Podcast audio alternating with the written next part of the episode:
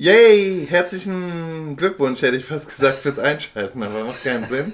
Herzlich willkommen, wollte ich sagen, zur Folge 33 von Nah Genug, dem Vater-Sohn-Podcast mit Martin Lüte und Rudolf Düte. Ja, sehr gut. Lassen wir drin oder machen wir neu? Ich finde das super, diesen, äh, also, äh, ich weiß auch nicht, ob es nicht einen Grund gäbe, jemanden zu beglückwünschen, wenn er sich dazu entschlossen hat, so einen geistreichen Podcast.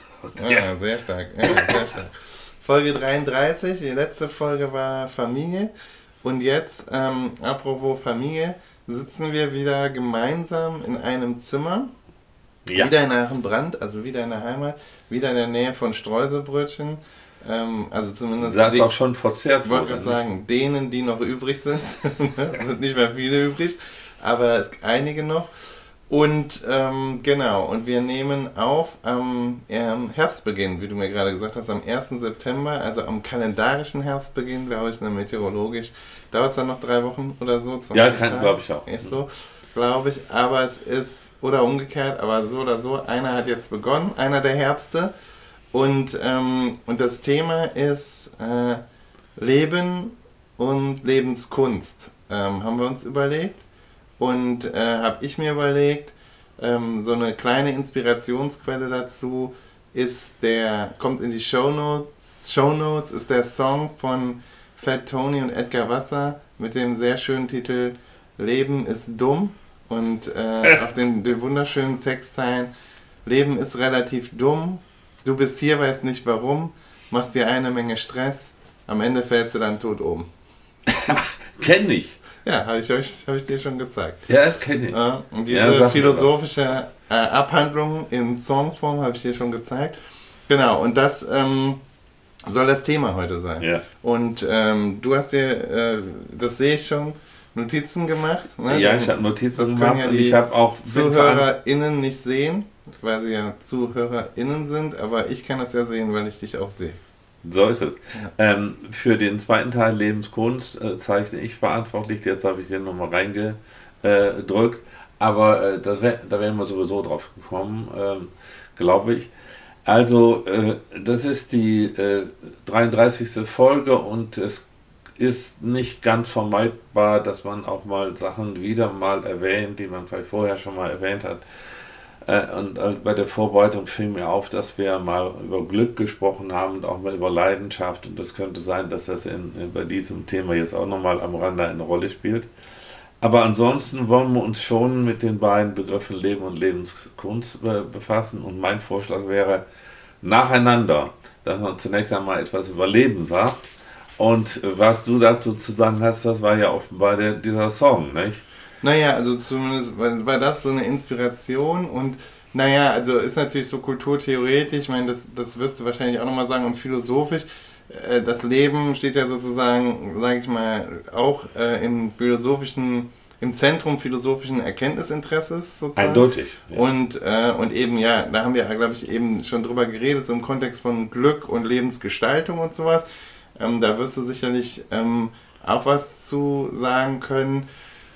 Über Tod haben wir auch schon geredet, ne? Also das ist sozusagen das logische Gegensatzpaar, dass man halt sagt, Leben ist nicht tot zu sein oder Leben endet mit dem Tod oder ne, das, das wäre das, äh, das wäre eine weitere Möglichkeit, sich dem Begriff zu nähern.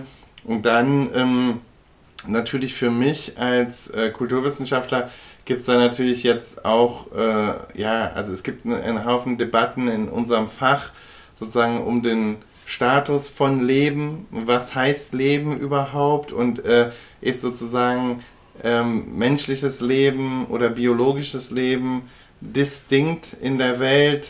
Ähm, also da gibt es ja große Debatten drum und da gibt es ja auch die philosophischen Debatten, sozusagen, was macht Menschsein aus und dann, da ist man, glaube ich, das ist auch so eine Schnittstelle mit menschlichem Leben.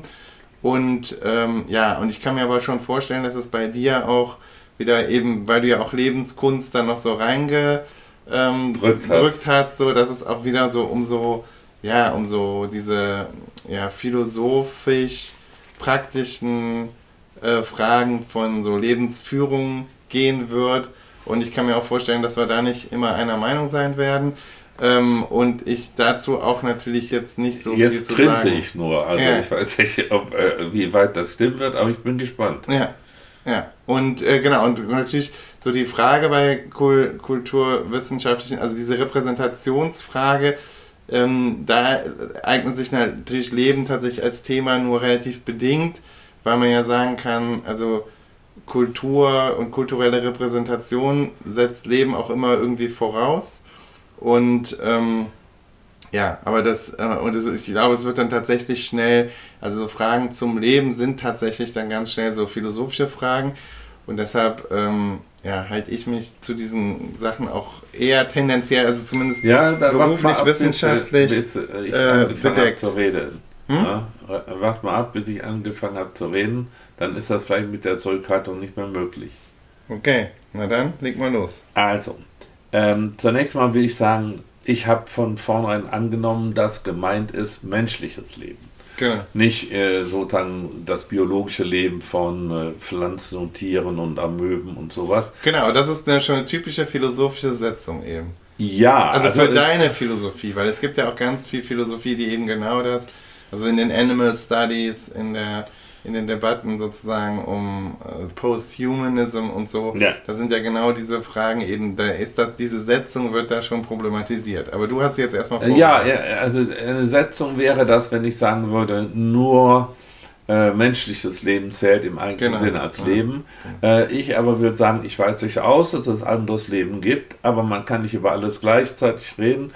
Und ich glaube schon, und das ist jetzt die erste Setzung, mhm. da stimme ich dir zu, dass jedenfalls aus unserer menschlichen Perspektive das menschliche Leben besondere, äh, sagen wir mal, äh, Eigenschaften und ähm, äh, Strukturen hat, verglichen mit dem, äh, anderen, dem Leben anderer biologischer Wesen.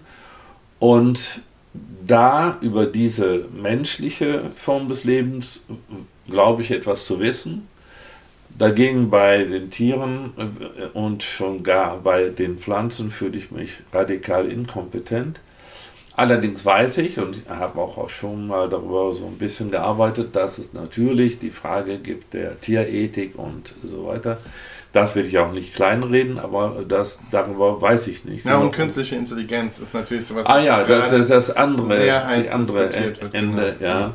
Ähm, ja, und dann gibt es natürlich auch diese lange Debatte, äh, nicht lange, aber intensive Debatte über äh, Selbstver, äh, also äh, Selbstverbesserung, äh, indem man sozusagen sich selber mit äh, mit Hilfe von künstlicher Intelligenz oder Computer sozusagen noch etwas äh, leistungsfähiger macht, also äh, die Mensch-Maschine-Kombination genau. und so etwas. Naja, und auch so the Performance Enhancing Drugs, ja, enhancing, plastische ja. Chirurgie. Ja, ja, Enhancing, das Wort fiel mir nicht genau. ein, Enhancing, da habe ich meinen Vortrag in Koblenz zugehört. Ja, äh, das ist alles nicht mein Thema. Mhm. Mein Thema ist ein sehr traditionelles, das vermutlich nicht genau in dieser Terminologie, aber inhaltlich schon bei der, in der klassischen Griechenphilosophie behandelt worden ist. Und ich würde das so beschreiben. Mich interessiert, wenn wir nach den Strukturen eines menschlichen Lebens, also des Lebens eines menschlichen Individuums fragen, folgendes. Wie viel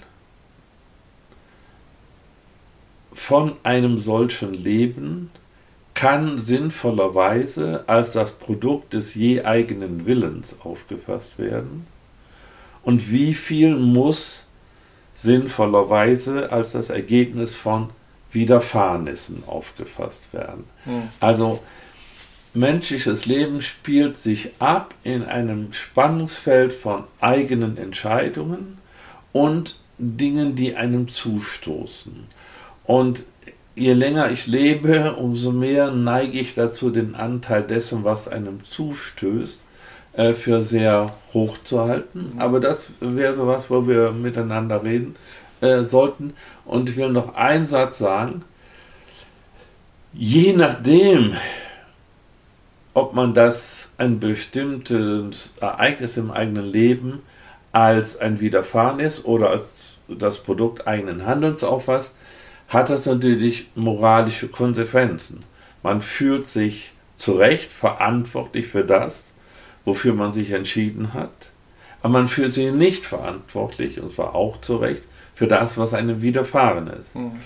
Also ist es sehr wichtig, auch bei der moralischen Selbstbeurteilung, wie viel von dem, was einem, was man, was das eigene Leben ausmacht, einem von einem selber oder auch von anderen als äh, zugerechnet wird und das heißt als Ergebnis, Resultat eigener Entscheidungen aufgefasst, äh, aufgefasst wird. Und das finde ich ist eine Sache, ähm, bei deren, bei dessen Reflexion man sehr viel über sich selber lernen kann. Hm, okay, ja. Ja, ist spannend sicherlich, aber natürlich Nicht sehr. Ein Thema. Ja, ist halt sehr philosophisch. In, äh, aber klar, okay, glaube ich, kann man, kann man ja weiter drüber reden und auch ähm, irgendwie versuchen, ob wir da zusammenkommen. Ich, was mich so ein bisschen direkt ins Grübeln gebracht hat, ist halt so die Frage, also da denke ich vielleicht so ein bisschen, auch wenn das jetzt selbst schon überholt ist, aber du hast ja gesagt, es ist ein klassisches Thema und es ist ja auch in diesem Sinne, finde ich, wahrscheinlich auch schon relativ durchgenudelt, was jetzt nicht heißt, dass wir darüber nicht reden können, weil, also es geht ja jetzt, wir machen ja jetzt nicht immer nur Original Zeug, also wir machen ja oft einfach auch so, wir wollen ja... Was wir so gelesen genau, haben. Ja, und wir wollen ja auch so einfach so eine Debatte haben, auch mhm. so zwischen den Generationen und es geht ja, also ist ja für uns jetzt nicht so, wir müssen jetzt hier nicht ähm, also nicht jede Folge. Ja, das Rad neu erfinden. Ja, nicht jede äh, äh, Folge dient jetzt für uns dazu, uns komplett ähm, jeweils neu aufzustellen und oder in irgendeinen wissenschaftlichen Diskurs nochmal eine ganz originelle Idee einzupflanzen. Will heißen, lange Rede, kurzer Sinn, die eine Sache, über die ich gestolpert bin, ist tatsächlich dieses ein menschliches Leben. Weil ich glaube so, je älter ich werde, frage ich mich, ob es für mich überhaupt Sinn macht, über mein Leben als etwas Singuläres, Zusammengehaltenes nachzudenken. Weißt du, als so eine Untersuchungseinheit. Du sagst jetzt so, man hat ein Leben, aber ich habe so das Gefühl, also das ist jetzt so ein quasi Echo von so Deleuze und Guattari, aber so diese Idee, wir sind viele. Ach so, also, ja, ja, gut. Ja, ganz ja. viele Leben haben, ne? Und ja. dass man auch, man kann natürlich dann wahrscheinlich auf der abstrakten Ebene kann man dann immer so, also Gegensatzpaare einziehen, die, wie du jetzt gerade eins so zwischen Wille, eigener Wille und Widerfahrenes, ne? Das passiert dann auf verschiedenen Ebenen des Lebens und in verschiedenen Lebensbereichen. Aber ich habe schon das Gefühl, also ich frage mich, ob nicht so eine der, also ich glaube, das Gehirn funktioniert natürlich so. Also die Biochemie unseres Gehirns, die gibt halt vor, dass wir uns also als eine Identität verpassen, ne? dass wir uns als ein, also als eine also, also als eine Version von uns selber, eine Identität eben befassen. Und bezogen auf unsere Körperlichkeit macht das ja auch Sinn. Also das, das Gehirn sozusagen als organische Einheit in einem organisch abgeschlossenen ja, Dings, ja, ne? Ja, ist ja, ist ja singulär in dem Sinne. Aber ich glaube, dass es trotzdem so ist, dass, ähm, also sowohl in Bezug auf meinen Lebens, also sozusagen auf der Zeitachse, habe ja. ich das Gefühl, man lebt viele Leben, die miteinander zusammenhängen, aber die sich, man sagt das ja auch oft, das war fast wie in einem anderen Leben. Ja, ja. Mhm. Und diese Redewendung würde ich auch auf der Zeitachse total ernst nehmen. Also das ist bei mir so. Ich habe das Gefühl, ich war, also um mal so eine Plattitüde zu benutzen, ich war ein anderer Mensch, ne? Als Jugendlicher. Bis ich, also bis in, bis Mitte, Ende 20 war ich ein komplett anderer Mensch. Und dieser, dieser, mein junges Ich, äh, das ist wieder so ein Zitat aus einem Fat Tony Song, aber mein junges Ich, das war auch so jemand, also mit dem habe ich nicht viel gemeinsam. Und das, ich glaube, das wäre, also dieses Zeitreise-Experiment, man steht sich gegenüber, also ich jetzt und meinem jungen Ich, das wäre schon eine krasse Fremdheitserfahrung. So in dem Sinne, dass man, glaube ich, den, das selbst dann nur kaum erkennen würde, würde ich einerseits jetzt mhm. sagen. Und dann, glaube ich, ist total wichtig, und das gilt vielleicht für dich, weniger als für viele andere Menschen, das ist mir so in den letzten Tagen aufgegangen, haben halt die allermeisten Leute auch so Compartments ne, in ihrem Leben. Also sie haben so ein berufliches Ego, ein berufliches Selbst, ne? dann haben die ein privates und familienorientiertes Selbst oft, ne? Oder, oder sozusagen, was ich, ein romantisch-sexuelles und mhm. so im freudianischen Sinne so ein triebhaftes und auch so ein, also eben beziehungsinteressiertes ähm, ähm, dann vielleicht noch irgendwie davon abgekoppelt oder damit verzweigt, so ein soziales Ich mit Freunden, aber auch mit Bekanntschaften und so. Und dann aber auch so ja, Hobbys und andere Lebensbereiche und so Interessen, die über das Berufliche hinausgehen. Und ich würde für mich sozusagen äh, schon reklamieren, ich bin anders in all diesen Bereichen. Und das fällt mir jetzt besonders immer auf, und das ist ja so die klassische Schere zwischen meinem beruflichen Selbst einerseits und meinem familiären, privaten, also familiären vor allen Dingen andererseits. Also da könnte man sagen, speziell meine Rolle als Lehrender versus meine Rolle als Erziehender zu Hause, obwohl es ja Über Überschneidungen da gibt, da empfinde ich mich zum Beispiel als fast schizoid ah. gespaltene Persönlichkeit. Und ich frage mich, für wie viele Leute das geht. Und ich glaube, für dich ist es so, das hast du ja auch hier, wenn ich das mal so aus dem Nähkästchen plaudern habe, irgendwie gestern irgendwie so preisgegeben. Ich habe so das Gefühl, du bist also wirklich auf eine extreme Art und Weise verschmolzen mit deinem beruflichen Ich. Das stimmt. Und das ist, glaube ich, nicht gewöhnlich. Also, und ich frage, das ist natürlich für einen Philosoph vielleicht nicht ungewöhnlich und das mag da auch förderlich sein, aber es ist so die Frage, ob das, ja, also, ne, also. Ja, ich verstehe, was du sagen willst. Du sagen ja, ja, ich verstehe das, äh, aber mich, ich sag dazu auch gleich was, mhm. äh, aber ich finde, du hast jetzt was, viele sehr interessante Sachen gesagt, zu denen ich äh, auch gerne äh, kurze Kommentare äh, geben würde. Ich denke, es ist richtig, sowohl zu sagen, man ist eine identische Person von der, also eigentlich von der Zeugung bis zum äh, Tode. Aber es ist genauso richtig zu sagen, man ist viele Personen. Es gibt einen berühmten Roman von äh, Luigi Pirandello, einer, keiner, hunderttausend. Mhm. Ja, da geht es um die Frage, das ist eben die Frage der Identität. Mhm. Und äh, ich will zunächst mal argumentieren für die Richtigkeit der, der, äh, der durch, sich durchhaltenden Identität. Das würde ich so beschreiben, wenn ich eine kontinuierliche Geschichte von einem Subjekt erzählen kann, eine kontinuierliche Geschichte, dann äh, äh, ist das die gleiche Person. Auch wenn man dann zum Beispiel sagen muss, zur Kontinuität der Geschichte gehören bestimmte Brüche, die dazu führen, dass nach dem Bruch die Person sich selber äh, fremd vorkommt, wenn sie sich fiktiv begegnen würde. Also das ist kein Widerspruch, sondern das ist, glaube ich, eine Sache der Perspektive. Und das andere ist die Sache der Rollen, ja, die sozialen Rollen. Mhm. Da meine ich, sollte man immer vorsichtig sein, äh, wenn man sagt, ja, äh, ich bin ein anderer, wenn ich äh, zu Hause mit meinen Kindern äh, agiere, als wenn ich ähm, zum Beispiel als Politiker äh, agiere oder wenn ich schriftstellerisch tätig bin oder wenn ich lehre. Da würde ich sagen, ist man nicht ein anderer, sondern man spielt eine andere Rolle. Mhm. Äh, und das ist ja in der Soziologie seit, seit Jahrzehnten ein, ein, ein gängiger Terminus, dass wir unsere Identität zusammensetzen aus verschiedenen Rollen. Mhm. Und jetzt komme ich zu dieser persönlichen Frage.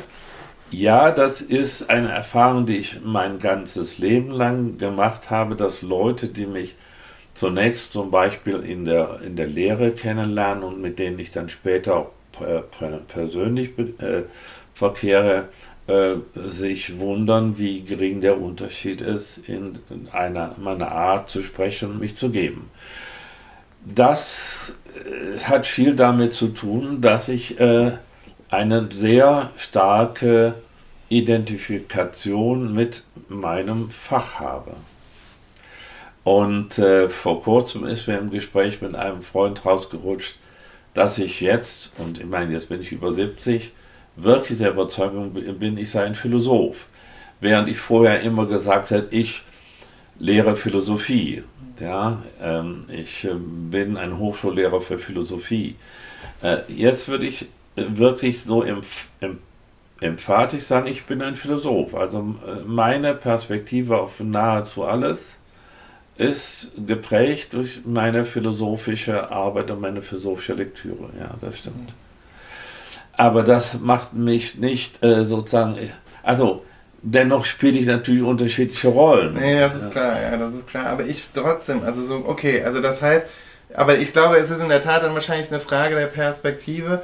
Aber so dieser Drang zur, also ich glaube auch die Narrativierung eines Lebens ist ja selber sozusagen ein kultureller Akt, ne? Stimmt. Also und deshalb, da wäre ich immer ein bisschen skeptischer. Also ich finde so diese Setzung von, man weiß, also dass man so sagt, man weiß ganz genau, also du, das, das scheint mir schon so da, also wenn man über, wir wollen ja über Leben reden, ne? Ja. Und ich glaube, dass das, das tun wir ja schon. Tun wir ja schon, genau. Ja. Aber dass das ja schon auch mit so einem, also wenn man sagt, man hat ein Leben, dann ist es eben, dann ist man auch in diesem Identitätsbegriff. Ja. Ne, weil das sagt eben, zu diesem einen Leben lässt sich dann eine Identität zuordnen. Und dann kann man natürlich jetzt dieses Definitionsspiel machen, dass man sagt, und die Identi zur Identität gehört eben, dass sie wandelbar ist, ne?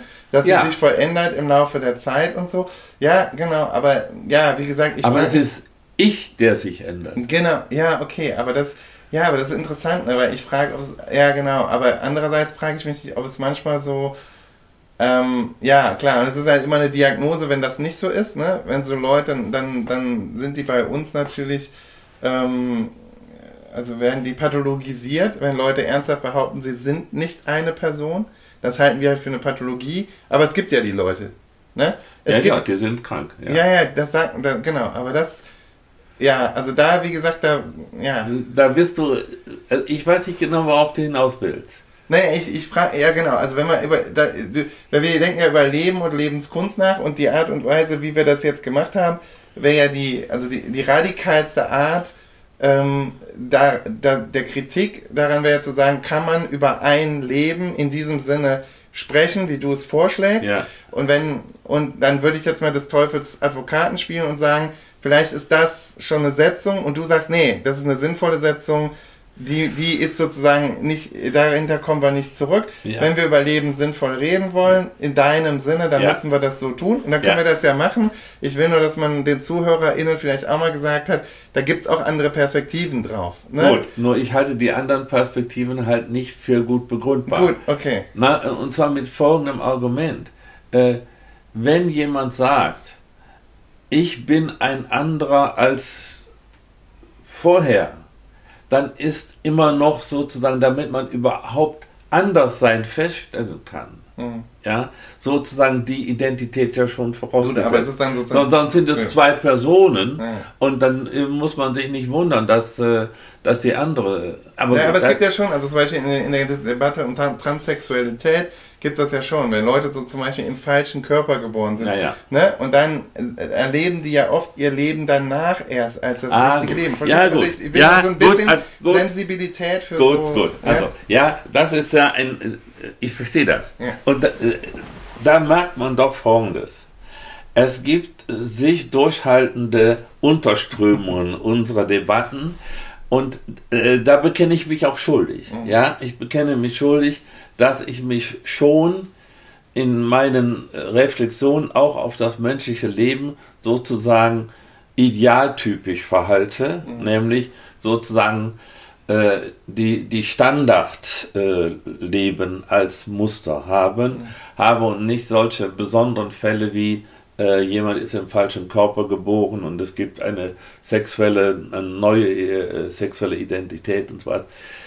Da gebe ich zu, tauchen bei meiner Beschreibung ähm, sozusagen blinde Flecken auf. Es ändert aber nichts an der, an der Logik, nicht? Mhm. Also äh, jemand, der dann als Frau äh, weiterlebt, nachdem er als Mann begonnen hat, kann auch diesen Prozess nur als eine Veränderung feststellen, wenn er von sich vorher und von sich nachher redet mhm. und nicht davon ausgeht, dass das nichts miteinander zu tun hat.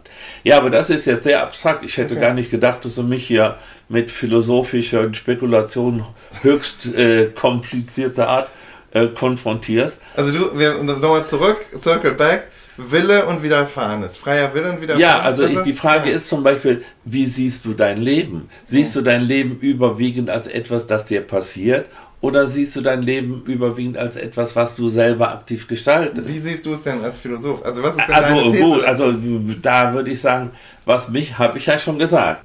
Ja. Je älter ich werde, umso mehr erlebe ich mich selber als eine Person, der vieles zugestoßen ist und der weiterhin vieles zustößt. Mhm.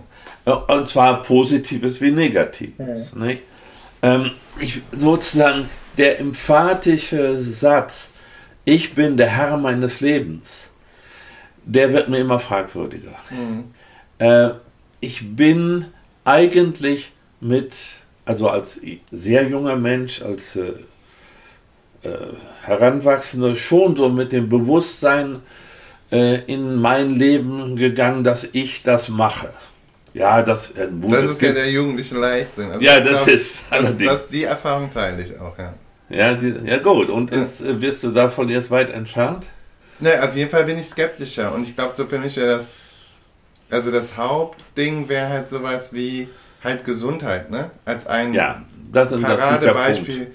Paradebeispiel für Widerfahrenes, ne? Also, mal, also Krankheit und Gesundheit. Krankheit und Gesundheit, das sind halt Sachen, da es hat dann auch mit freiem Willen nur sehr wenig zu tun und es ist ja, aber schon auch gelegentlich. gelegentlich. Je nachdem, wenn man wenn man zu viel Drogen oder zu ja, viel Alkohol genau. oder zu aber viel Fett oder so. Ne? Ja, ja, aber ansonsten würde ich mal sagen, ist das ja schon äh, so ein Widerfahrenes, was dann an ganz zentraler Stelle bestimmt, also das in der Welt sein, also sozusagen ontologisch dann relevant wird. Ne? Also da ist man auf eine Art und Weise, ist man je nachdem halt komplett anders in der Welt. Das stimmt. Und da würde ich halt schon sagen, dass so Gesundheit, Krankheit, auch, so im, auch im Hinblick so auf mein eigenes, und ich meine, ich hatte ja toi toi toi äh, als Kind halt eigentlich ja dann eine harmlose Krankheit, aber schon diese Erfahrung, die hat mich halt so geprägt und auch sozusagen, ja, deshalb. deshalb also das mit dem Knie. Das mit dem Knie, ja. Ja, ja gut, also äh, ein, eines, eines will ich auch sagen. Also in der neueren Debatte über Leben und Widerfahrnisse und so etwas, auch, wenn die Leute das Wort Widerfahrenes nicht so häufig verwenden, aber sie meinen dann äh, etwas Ähnliches, auch wenn sie andere Termini haben, fällt mir doch auf, dass unter den Widerfahrnissen eine prominente Rolle sogenannten Traumata zugeschrieben wird. Und das finde ich ist eine für mich als älteren Philosophen eine interessante neuere Entwicklung. Ah, ja. Also, ich kenne den Begriff Trauma aus der beiläufigen Beschäftigung mit der Psychoanalyse Freuds. Okay. Und da sind das ja sozusagen starke seelische Verletzungen, die in der Regel in, in der Kindheit auftauchen und mit der man sich nur äh, sozusagen, die man nur überleben kann, indem man sie verdrängt und, und, und so weiter. Das äh, kennt man ja alles. Aber äh, ich habe den Eindruck, dass in den, in den neueren Debatten über menschliches Leben äh, die äh, Funktion und Rolle und die Bedeutung von Traumata sehr viel zentraler geworden mhm. ist. Nicht? Und dass man dann auch schon mal sehr, sagen wir mal, aus meiner Sicht sehr schnell von einem Trauma spricht. Also bei deiner Knieverletzung, die dich ja wirklich sehr früh und in einer sportlichen Hoch, äh, Hochentwicklung äh, zurückgeworfen hat, da würde ich auch äh, sagen, ja, das ist ein, ein Trauma, ja. Aber ansonsten meine ich, muss man sehr vorsichtig sein dass, und nicht sagen, jede Verletzung, die man erfährt, nicht jede Enttäuschung, die man erlebt, äh, nicht jeder unerfüllte Wunsch, den man so hat. Sind, die Menschen sind äh, zu weit geworden. Äh, ja, äh, ja, so kann, ich ja. bekenne mich selbst dazu, ja, ja okay. äh, ist ein Trauma. Also, also glaube ich wirklich. Und ich meine das aus dem einfachen Grund, weil ansonsten der Begriff des Traumas ja sozusagen äh, sinnlo sinnleer wird. Also mhm. es, wenn jemand vergewaltigt wird, ja. ist das eine traumatische Erfahrung. Ja. Ja. Und das hat tiefe äh, äh, wo, äh, oder trifft tief in die Wurzeln einer Person und kann über Jahrzehnte sehr große Ängste und sowas auslösen. Dass ein Trauma, Trauma heißt ja Wunde, Ja? Mhm. Äh, das eine seelische Verwundung zu nennen, das finde ich angemessen. Mhm. Aber wenn man mit großem Ehrgeiz ein Fußballspiel beginnt mit einem gegen einen Gegner, äh, den man sich überlegen fühlt und verliert 5 zu 0, dann würde ich sagen, ist das Pech dann trinkt man sich okay. ein und dann ist der Fall erledigt. Ja, aber geht es darum in der Trauma? Also sagen das Leute, dass ich bin traumatisiert, ja, ich, weil ich zweimal. Ich habe jetzt gerade, ich habe es dir gerade extra leicht gemacht. Ja. Aber dann nenn du mal ein Beispiel für ein Trauma, nee, finde, ja, das nicht, das nicht diese, diese existenzielle Bedeutung hat. Also ich würde mal so sagen. Mhm. Formal definiere ich ein Trauma als eine seelische Verletzung, die mhm.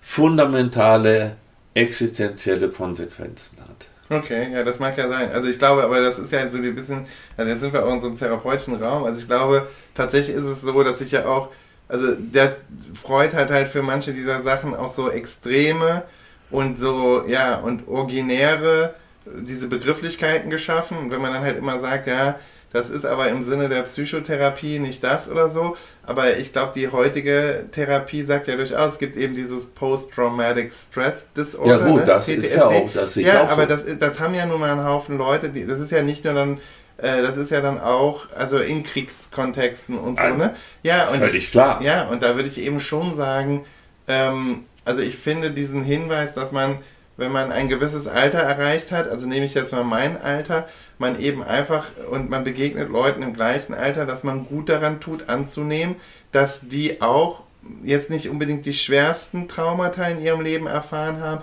aber schon auch Traumata haben erfahren können. So wie wir jetzt ja etabliert haben, ja, dass ich zum Beispiel eins habe, ähm, aber wenn man jetzt, äh, wir wissen das halt über sexualisierte Gewalt, ja. wie weit verbreitet das ist, ja. übrigens in unseren Gesellschaften, ne? das sind nicht die Leute, die nachher aber kommen. nicht nur in unseren naja, Gesellschaften. aber auch in unseren Gesellschaften. Man muss halt nirgendwo anders hinschauen. Man kann halt einfach hier in Deutschland bleiben und sagen, 50 Prozent von, von Mädchen äh, bis sie, was weiß ich, 21 sind, glaube ich, oder so ist die Statistik bei über 50 Prozent, erfahren Formen von sexualisierter Gewalt. Ja. So, und davon mag ich jetzt nicht zu beurteilen, ist das, also da gibt es dann natürlich, können wir über Degrees of Trauma reden, ne? also gibt es dann Unterschiede in der Schwere der Traumata, aber das sind ja schon mal 50 Prozent von 50 Prozent wäre schon ein Viertel der Bevölkerung. Also insofern würde ich jetzt, da sehe ich jetzt nicht, also ich verstehe das, ich, und ich kenne ja diesen Diskurstyp, ja, alles ist immer ein Trauma, aber ich glaube, es ist eben also ich glaube, wir müssten dann halt denen sagen, ja, das Fußballspiel ist kein gutes Beispiel, weil ich ja. niemanden kenne, der das benutzt in der Debatte. Na, pass auf. Äh, das war nun auch, ich habe ja schon mal gesagt, ein guter Philosoph zeichnet sich dadurch aus, dass seine Beispiele immer ganz schlecht sind. Ja? Aber wir sind uns auch über Folgendes einig, glaube ich. Ja?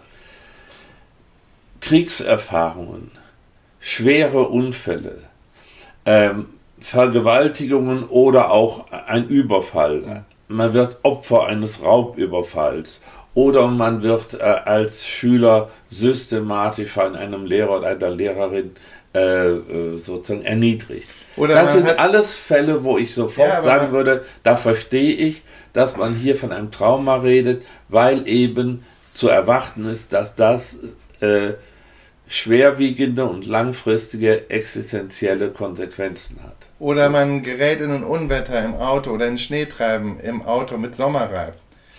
Jetzt ist das, äh, du bist eine solche linke Batzele. Ja? Nee, aber wieso? Also, weil ich finde, das hat ja genau das. Also, ja. es ist ja ein Trauma, oder?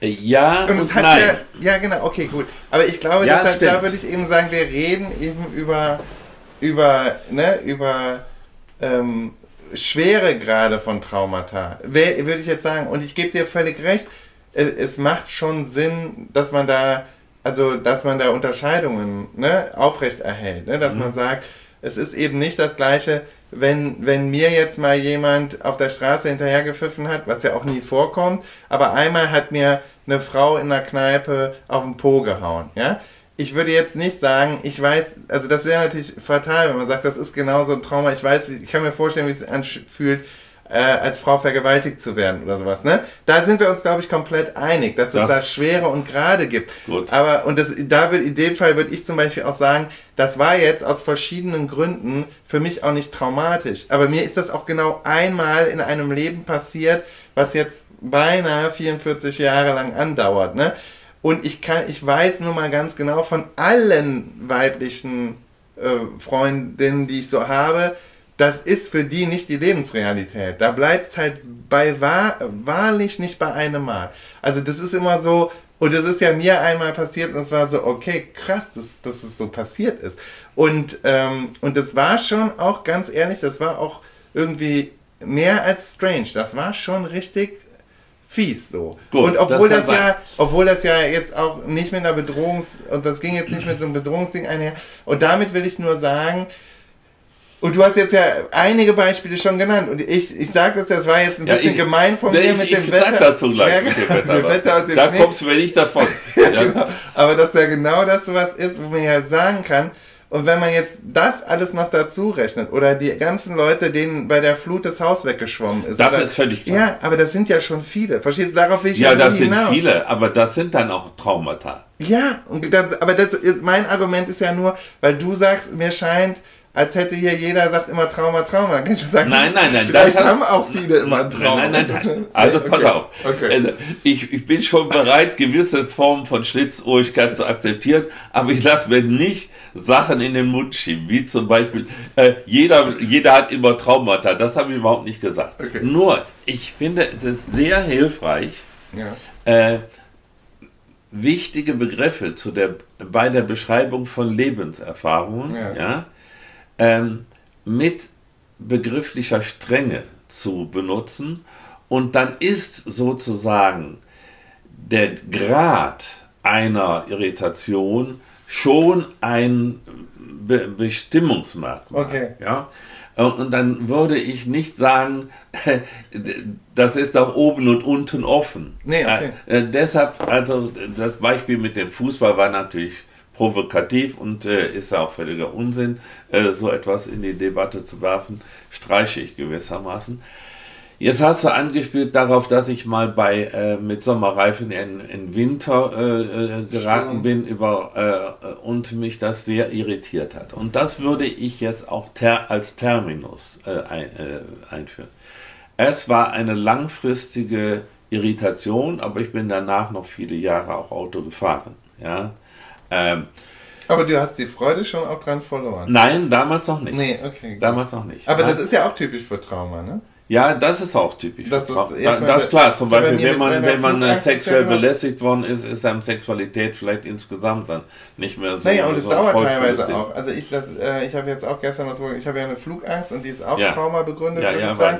Ist dann sehr spezifisch, ne? Aber das hat halt auch gedauert. Das war ja nicht der nächste Flug, auch nicht der übernächste und auch nicht die nächsten in den nächsten drei Jahren, die mir Angst gemacht haben, sondern irgendwann auf einmal. Ja, ja, da, das stimmt. Das stimmt. Ne? Und das, war ja bei das dir dann ähnlich. Und du hast das ja, wenn du ehrlich bist, hast du auch bis heute kein, keine Freude mehr am Fahren. Ja, aber äh, gut. Aber Wissen wir diese, halt ja, ja, aber dieses Ereignis, Mhm. auf das du anspielst, liegt 15 Jahre zurück. Ja, aber weißt du nicht, was mir das jetzt sagen soll? Äh, Das, ja, das soll heißen, also, Das ist verwunden. ja, also in dem Sinne ist natürlich alles, was uns passiert im Leben, miteinander verbunden. Deshalb ist es ja ein Leben. Ja, ja. Ich meinte verwunden im Sinne von überwunden. Ach, Wenn du- verwunden. ja, verwunden. Wenn du jetzt sagst, Nein, nein. über, es sind nein. 15 Jahre her und das, das, das klang jetzt so, als wolltest du damit so. sagen, das ist so lange her, das ist verjährt. Nein, das nee, okay, würde ich das nie sagen. damit nicht sagen. Nee, Okay, das genau. würde ich nie Nee, sagen. genau. Nein, also, das würde ich nie sagen.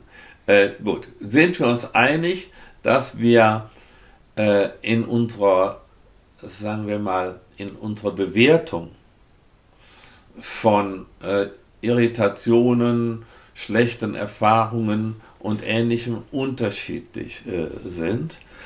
Du bist, äh, wenn ich das mal sehr freundlich sagen will, sensibel. Mhm. Äh, äh, und ich bin da ein, ein bisschen was distanziert. Ich habe uns auch vor, jetzt in der nächsten Zeit mal etwas über postmoderne Sensibilität zu schreiben. Oh. Äh, und äh, ich glaube, dass ich dir den Aufsatz nicht zeigen werde.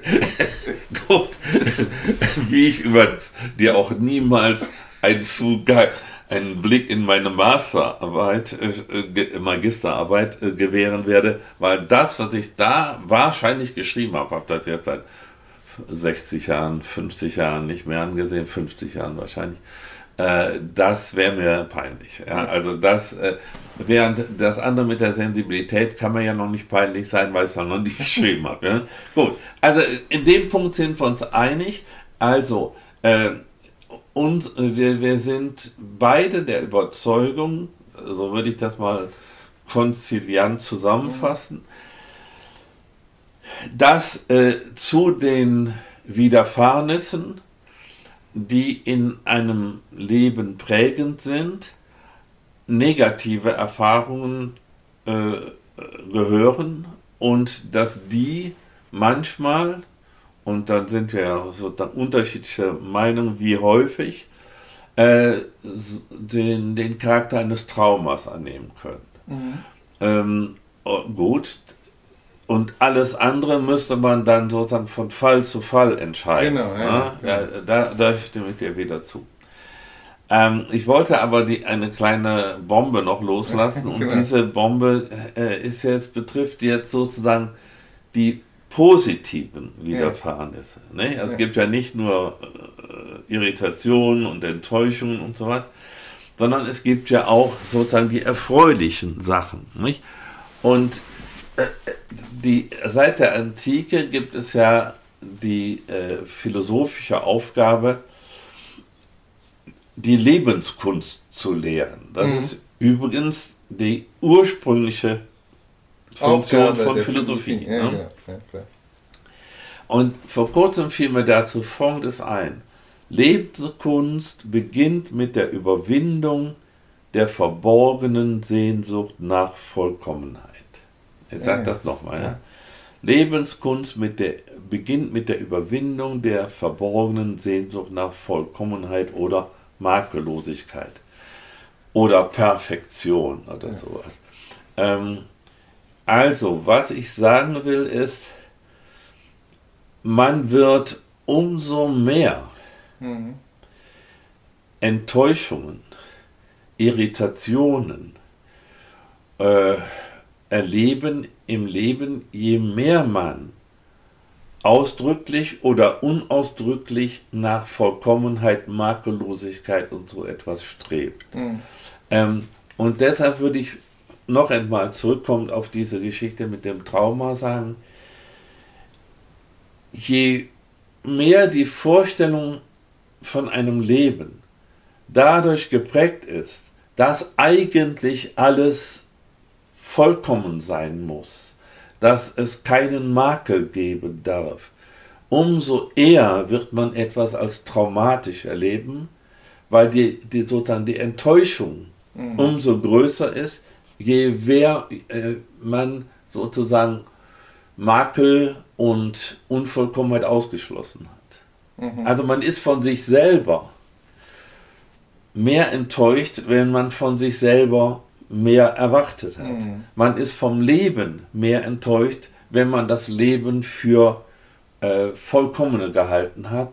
Und deshalb meine ich, ist es schon eine Art, ein, ein Beitrag zur Lebensklugheit, äh, sich von diesen auch geheimen Vorstellungen davon, im Grunde sollte mein Leben makellos sein, zu verabschieden. Und das sage ich jetzt ausdrücklich, ist etwas, das ich lange, lange, lange nicht verstanden habe. Mhm. Ja, also ähm, es ist mir jetzt zum, vor kurzem bei, dem, bei einem Manuskript aufgefallen, dass ich plötzlich das Gefühl hatte, das müsste also das dürfte eigentlich keine Fehler mehr haben. Nicht? Mhm. Und äh, das halte ich jetzt äh, in, im Nachhinein für ein Zeichen von Unreife. Mhm. Ähm, man soll in Unternehmungen aller Art, einschließlich private Entscheidungen, nicht mit der Vorstellung hineingehen, das könnte vollkommen oder makellos sein. Und Punkt. Ja, okay. Ich, ja, ich glaube, also ich würde dem voll zustimmen. Ich kann mir das, also das würde ich voll unterschreiben.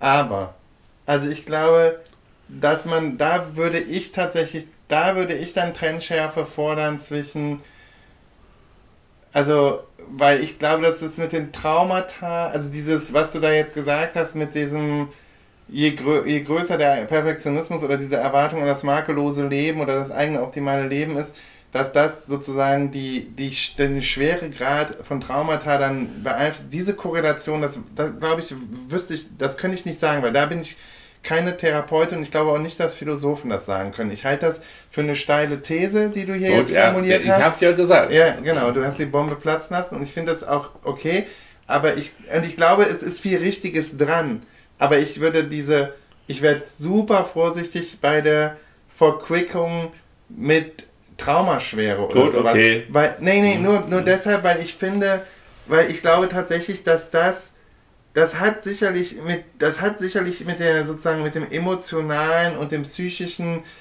ähm, Gefüge von Personen zu tun. Also sozusagen, ähm, ich glaube zum Beispiel, es, können zwei, es kann zwei Personen das gleiche passieren und das, der Grad des Traumas ist trotzdem unterschiedlich groß. Ne? Auch wenn man ja, das, drauf guckt, ne? Ja. Und das hängt dann von der Konstitution der Leute ja. ab und da kommen eben andere Parameter mit rein. Mhm. Aber ich glaube, da ist nicht unbedingt entscheidend, also da ist nicht sozusagen eine philosophische Weltanschauung, sondern dieses verborgene Erwarten des Optimalen, glaube ich, ist da nicht so ein großer Faktor. Das mag sozusagen, das mag, ich glaube, das ist tatsächlich sozusagen der vielleicht so philosophisch eine Möglichkeit, einen Hebel anzusetzen. Mhm. Aber da würde ich tatsächlich sagen, da, da würde ich in das den Therapeuten Ja, das müsste ich, das würde ich tatsächlich Gut. Therapeutinnen mhm. überlassen.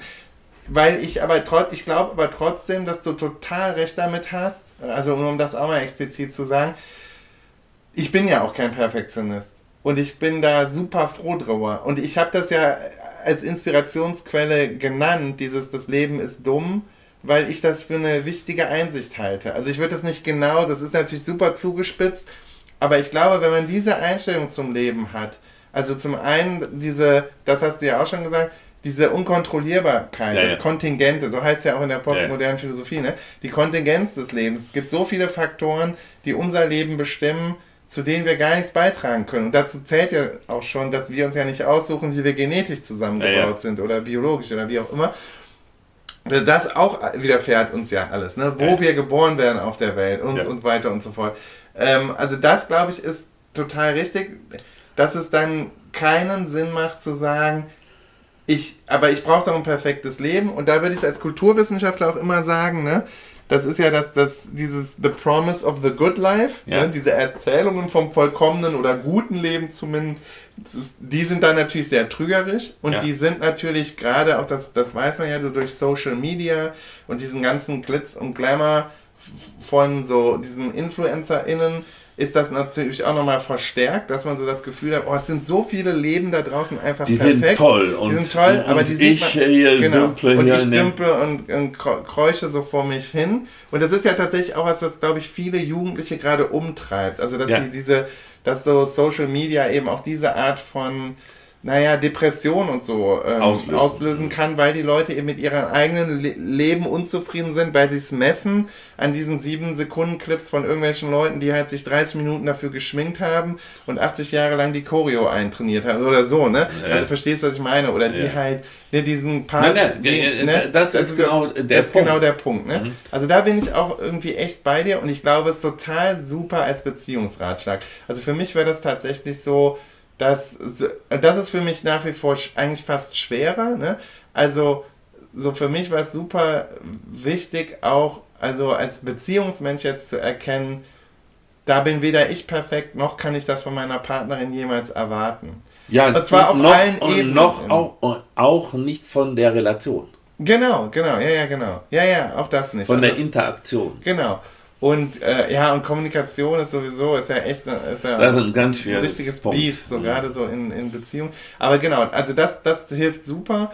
Und für mich tatsächlich schwieriger, äh, sich zu verabschieden, davon war halt, dass ich selber nicht perfekt sein kann, als sozusagen Partner, ne? Weil ich so. da natürlich immer so, da, das ist ja sowas, dieses, ja, das Leben ist nicht perfekt, aber ich kann so ein aufopferungsvoller, toller, äh, weiß ich nicht, äh, Partner und Lover und dies und das alles sein. Und da, das schafft schon viel Gelassenheit, wenn man sagt, nee, das kann ich nicht, das kann aber auch niemand anderes. Und genauso wenig kann es meine Partnerin jemals, ne? also jetzt all meine Partnerin, mhm. ich meine jetzt gar nicht meine jetzige spezifisch. Und das entspannt dann schon. Ja, das glaube ne? ich auch. Und ich glaube, dass, deshalb, da kommen wir, glaube ich, auch schnell überein und dann höre ich auch auf zu labern. Aber nee, wir sind ja auch beide so, also die, was ich nämlich finde, dass die, das Leben ist dumm, das ist für mich so ein Echo von diesen Erkenntnissen, dass man unser Post, unser gegenwärtiges Leben oder die postmoderne Einsicht ist ja auch so ein bisschen, du hast darüber ja ein Buch geschrieben, aber sozusagen, dass es eine gewisse Ernsthaftigkeit in der Ironie gibt. Ja, ja. Also, dass man halt gut daran tut, ich würde es jetzt mal für mich so übersetzen, mit Humor äh, ja, und, und, mit Humor und mit einem Blick für das Absurde des eigenen Lebens auch durch die Welt zu gehen. Ja, das, auch der ich, eigenen, äh, des eigenen Selbstbildes. Ja, ja, Ich, bin ein, ich bin der absurdeste Dude überhaupt. Also das, das, und da muss man aber hinkommen. Und das habe ich ja schon mal hier, glaube ich, im Podcast auch an anderer Stelle gesagt. Insofern haben wir da, glaube ich, eine ähnliche Entwicklung gemacht.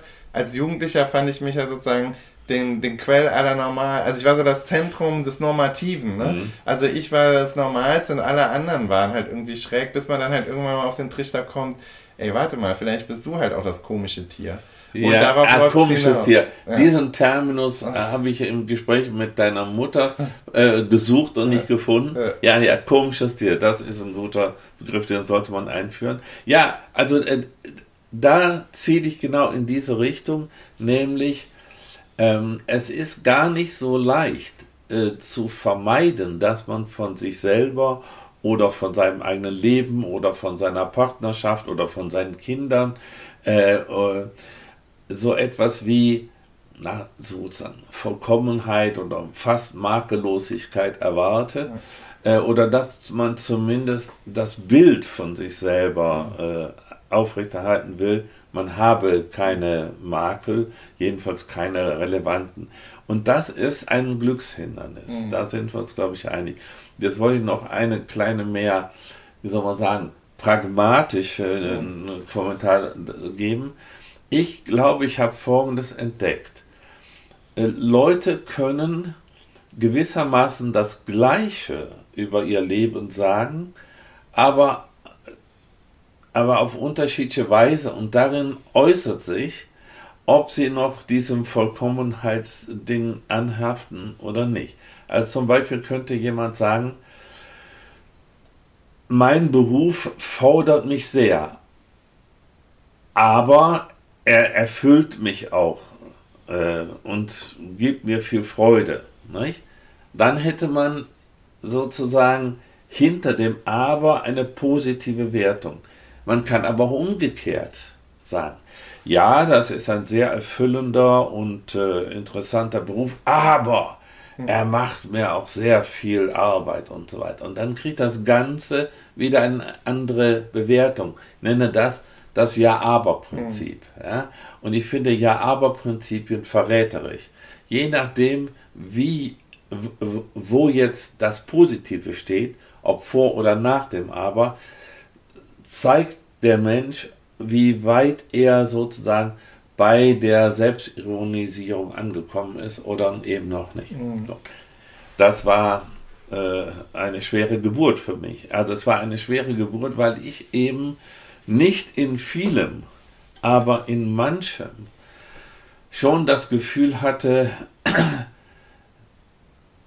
in einem bestimmten Kompetenzbereich sei ich sehr, sehr, sehr nah an, na, nicht voll, ja, doch, Vollkommenheit, ja. Also, sie haben mir zum Beispiel vorgestellt, dass bei meiner Habil-Schrift die Leute vor Begeisterung äh, äh, sozusagen äh, Fackelzüge veranstalten würden, jetzt metaphorisch gesprochen fiel deshalb ziemlich aus den Wolken, als das gar nicht der Fall war. Ja? Mhm. Also äh, insofern, das hat mich doch bis ins Erwachsenenalter hinein sehr geprägt und ich bin auch noch immer empfindlich ähm, in sozialen Kontexten. Ja, ich, also du sagtest ja eben, so hättest du von dir selber so das Gefühl gehabt, du seist so ein sensibler Partner und sowas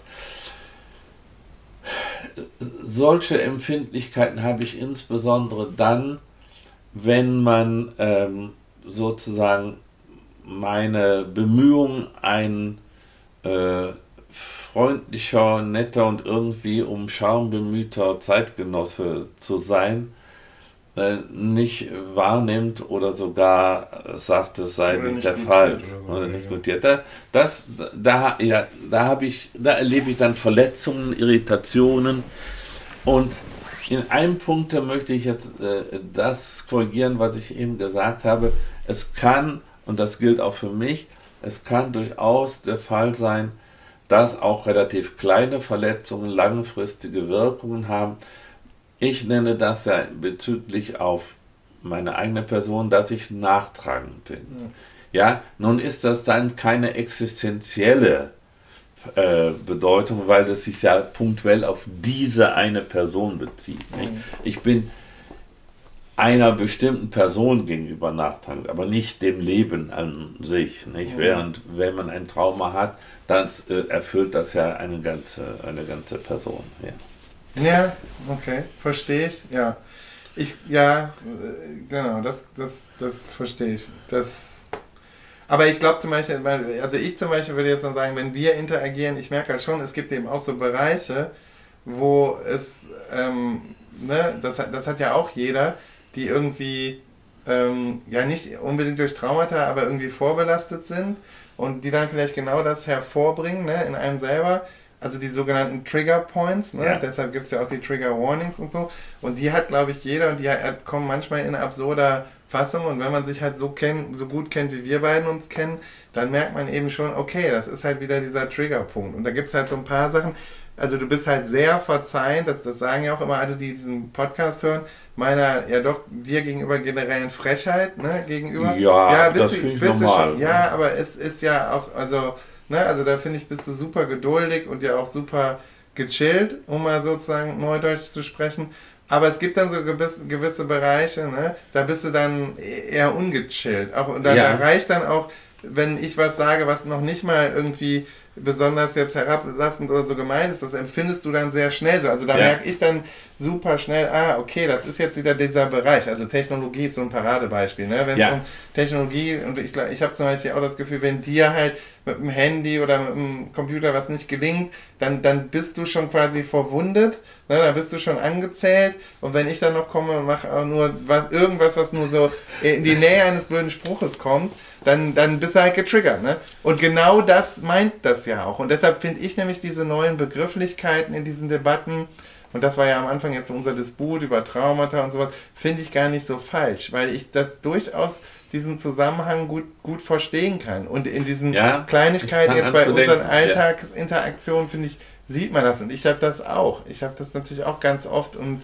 und, und viel. Ne? Und ich glaube, dass, ja, wir sind da alle komische Tiere und deshalb, ähm, ne, äh, deshalb haben wir da, also ja, deshalb, das macht das Leben so, so irre kompliziert, würde ich mal sagen. Ne? Ja, um, um mal ja. so auch einen weiteren Gemeinplatz. Ähm, ja gut, aber wir reden über das Leben. Das Leben, das dann, ist Also über, über das Leben reden, ohne Gemeinplätze zu formulieren, ist eine das Kunst, die wahrscheinlich noch keiner gelernt keiner so beherrscht. Ne? Ja, und deshalb, ja, wie gesagt. Nee, nee, das, es fängt an mir einzuleuchten, dass diese, äh, dennoch halte ich äh, ja, fest, es, man muss auch schon äh, diese un Unterschiede Voll. in den in den Verletzungsgraden ernst nehmen. Dennoch äh, äh, sozusagen das Ganze spielerisch oder so weg, äh, wegzuschieben, das äh, würde ich schon mal darüber nachdenken. Also, Dann vor allen Dingen arrogant wegzuschieben. Ich finde, das ist halt so, das ist ja dieses, äh, und für mich ist das deshalb so, weil dieser Gestus, das ist ja auch, also jetzt, du hast das natürlich in sehr milder, abgeschwächter Form gebracht, aber diese Erzählung von, ja, jetzt hat hier jeder so irgendwie ein Trauma und da muss man, das ist ja genau, du reproduzierst ja das schon oder du, man unterfüttert da, auch wenn man es nicht will, vielleicht schon so ein Talking Point von einer gewissen politischen Richtung auch, die dann eben sagen, und das nächste ist halt dann, dass man gecancelt wird, weil man irgendein Trauma ja, nicht ernst. Naja, aber es gibt ja so ein bisschen Verwandtschaften zu diesem. Ja, also gut, in dem Moment. Aber, ja gut, Verwandtschaften sind aber ferne und nahe. Ja, okay, aber du verstehst, was ich meine. Ja. Deshalb bin ich da immer so, da bin ich dann so ein bisschen getriggert, Ja, das weil ich ich. immer so denke, dieses, ja, klar, also ich meine, war natürlich cool, als man wusste, dass die ganze, als man noch nichts vom Trauma geredet hat, aber halt hier so eine ganze Generation von Kriegsheimkehrern hatte, die Ja. natürlich alle traumatisiert waren und man hatte halt kein Wort dafür. Ja, war eine super Situation. Also, Nee, weil, nee, also, verstehst du? Ne? Ja, klar. Also und jetzt klar. kann man natürlich sagen, aber, Aber das jetzt geht auch- das nicht manchmal ein bisschen zu weit heutzutage?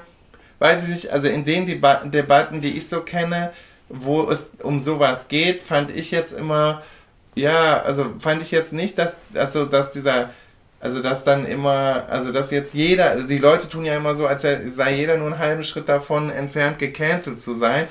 Jetzt gerade Aber das ist jetzt ein neues ist eine Thema. neue Debatte, haben wir schon tausendmal drüber geredet. Okay, also hören wir jetzt auf. Nee, nee, weißt, damit, damit hören wir auf. Ja, damit haben wir auch. Mhm. Du weißt, was ich meine mit dem. Ich weiß, was ich meine. Ich weiß, was du meinst. Genau, okay. Und äh, ich verstehe, dass da äh, bei Da dir werde ich gewisse genau. Ja, ja. Also und ein kleines Wort zu meiner Technikgeschichte. Ja, ich glaube, man ist umso empfindlicher, je mehr man merkt, dass die der Spott der anderen berechtigt ist. Ja. Ja, also äh, das ist auch etwas, ja. Und das, jetzt würde ich nicht sagen, dass das, da hätte ich mal ein Trauma erlebt. Da merke ich einfach Inkompetenzen und Inkompetenzen sind einem immer nicht angenehm. Aber da hilft eben einem der Gedanke, den ich eben genannt habe.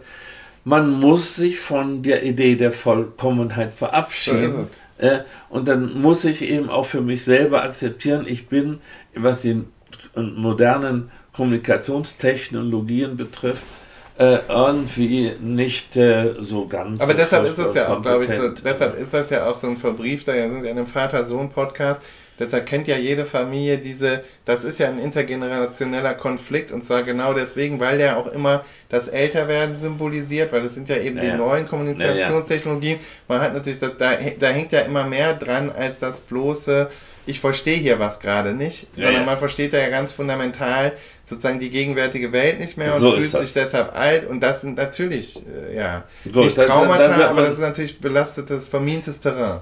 Ja, und es ist sozusagen, es hat eben damit zu tun, dass man, also äh, etwas pathetisch gesagt, äh, es ist eine besondere Erfahrung, eine besonders deutsche Erfahrung der Grenzen der eigenen Möglichkeiten. Mhm. Ja. Äh, ich wollte, äh, haben wir noch äh, zwei Minuten und ich weiß gar Ja, nicht. mehr. letzte Minute. So. Na, du hast ein äh, Abschlussstatement noch. Ja, dann äh, kann ich Folgendes noch vielleicht sagen. Vor kurzem ist mir etwas ein, ein, ein, eingefallen. Das wollte ich eigentlich viel früher in dem Podcast sagen. Ähm, ein von mir nicht geschätzter verstorbener Kollege ist ja Arthur Schopenhauer. Mhm. Aber der hat etwas über Willen gesagt. Und äh, nicht wahr? Willen heißt ja Entscheidungen treffen und zu glauben, ich gestalte mein Leben.